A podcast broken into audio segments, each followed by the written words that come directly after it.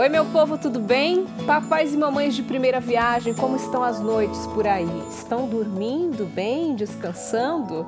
Se a resposta for sim, já adianto que é um privilégio para poucos, principalmente nos primeiros meses de vida do bebê. E o Pode Falar Mãe está aqui hoje para falar justamente sobre isso, sobre a privação do sono e as consequências de ficar noites e mais noites em claro.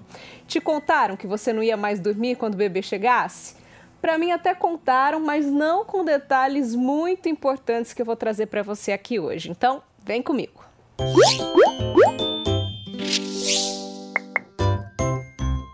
É o seguinte, a mulher grávida tem um sono danado, né? E aí sempre tem alguém que chega e fala: "Olha, se prepara para dormir agora, viu? Porque quando o bebê chegar, você não vai dormir mais". E uma mãe de primeira viagem, pelo menos foi o meu caso, acha aquilo um exagero, né? A gente sabe que vai ser cansativo, que vai ter o sono interrompido para as demandas da madrugada, para as mamadas. Só que, na verdade, a gente acha que sabe, porque a nossa ideia de cansaço é bem diferente do que nos aguarda. Depois de ter passado por isso, eu costumo fazer a seguinte comparação. Quando você vai para uma festa, para uma balada e exagera, como que você fica no dia seguinte? Estragado, né? Não tem energia para nada, dorme durante o dia ou vai até dormir mais cedo e fica com aquela sensação de, olha, eu tenho que recuperar meu sono perdido. E aí eu te faço uma pergunta: e se você não tiver chance de recuperar esse sono perdido? E se tiver que ir para uma outra balada, uma outra festa no dia seguinte e assim por diante por vários meses seguidos. É isso, você tem que encontrar energia, tem que tirar essa disposição, sabe Deus de onde, para lidar com uma demanda que exige a sua atenção total, o seu cuidado e toda a energia que te resta. Deu para entender o que é o puerpério? Não estou falando isso aqui para deixar ninguém desesperado, não. É para mostrar que a privação do sono ao longo do tempo pode trazer consequências. Não é um simples cansaço. E é importante que a mulher saiba disso e também o pai, o parceiro, as pessoas que fazem parte da rede de apoio, porque essa mulher vai sofrer mudanças de comportamento. Quem vai explicar melhor para a gente quais são essas consequências da privação do sono é uma especialista em distúrbio do sono, a Flávia de Castro Guimarães. Vamos ouvir.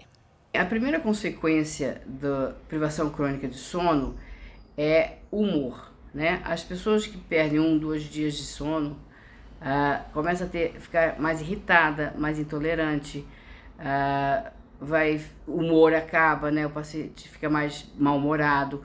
E com a persistência da, da perda do sono cronicamente, da privação crônica do sono, a pessoa vai ficando mais uh, com uma sensibilidade emocional maior, uma labilidade emocional maior. A pessoa fica mais chorosa, mais emotiva, ela fica emocionalmente instável, né? Com o passar do tempo e a privação crônica de sono persistir, como é, na, por exemplo, nas mães de recém-nascidos, começa a ter disfunção cognitiva. O que é essa disfunção cognitiva? A memória acaba, né? As pessoas não conseguem decorar, porque para você ter uma, uma consolidação da sua memória recente, você tem que ter um sono reparador para sua memória ser fixada. Você. Uh, o raciocínio começa a ficar muito lento, então as pessoas não têm capacidade elaborativa de raciocínio, não têm capacidade de, de resolver um problema mais complexo, né? Então a cognição da, do paciente vai caindo, né?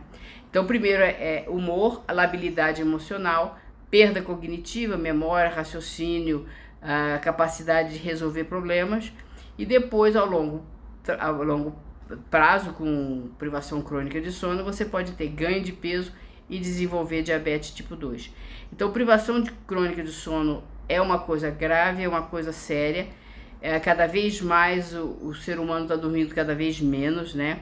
Não só com carga de trabalho muito grande, mas também com todas as tecnologias, né, com o celular na mão, você pode conversar com qualquer pessoa no mundo, isso vai levando a uma privação crônica de sono. E as mães de recém-nascido sabem que de 3 em 3 horas a criança acorda, tem que mamar, tem que trocar, tem cólica, e essas mães ficam bem prejudicadas na parte tanto emocional quanto de cognição. Resumindo, crises de choro podem vir do nada, a sensação de não ser capaz, de não dar conta do recado é comum. A falta de raciocínio, né, como a Flávia comentou, de lembrar de alguma coisa importante, tudo isso faz parte, pode acontecer. Você não é a única que está passando por isso. E a boa notícia é que é passageiro, vai passar. É um assunto pesado, meio choque de realidade, mas eu achei importante trazer aqui para que você não se sinta incapaz. Eu repito, você não é pior, inferior a qualquer outra mãe por estar se sentindo assim. Isso é super normal. E toda a rede de apoio tem que ter essa consciência. Então, o pai, companheiro, a amiga, a tia, a avó, todo mundo que está participando dessa rede de apoio nos primeiros dias tem que ficar atentos às necessidades dessa mãe. Então ajude com coisas simples, faça uma comida gostosa, cuida da roupa, com as outras demandas mesmo da casa para que a mulher possa se concentrar exclusivamente na criança. E aí quando o bebê está naquele momento mais calminho ou até dormindo, fique responsável por ele para que essa mãe possa tomar um banho tranquila, para que ela possa se alimentar da maneira adequada e até mesmo dormir, descansar, né? Essas são as dicas para o pessoal que faz parte aí de toda a rede de apoio. E aí, para fechar, vou te contar uma parte boa, mamãe. Você vai se acostumar muito rápido com tudo isso, você vai se impressionar com a sua capacidade de renovar, recuperar as energias com só uma horinha de sono. E em todo momento que você estiver ali com seu bebê, nos momentos mais tranquilos, em que ele expressar um carinho, um apego por você, todos os minutos de sono perdidos vão ser recompensados.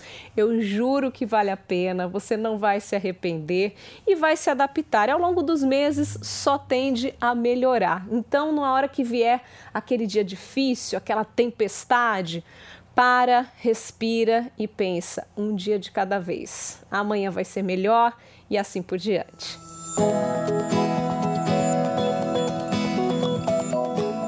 Isso por hoje. Espero não ter te assustado, mas acho importantíssimo trazer esse assunto aqui para que as mulheres tentem se preparar emocionalmente para esse momento do puerpério, para essa privação de sono que faz parte da rotina das mães, principalmente nos primeiros meses do bebê. Se você não acompanhou os outros episódios da nossa série especial, rola aí o dedinho pela tela, são as últimas publicações. A gente já trouxe temas importantes aqui e continuamos, claro, na semana que vem com mais um assunto do que não me contaram.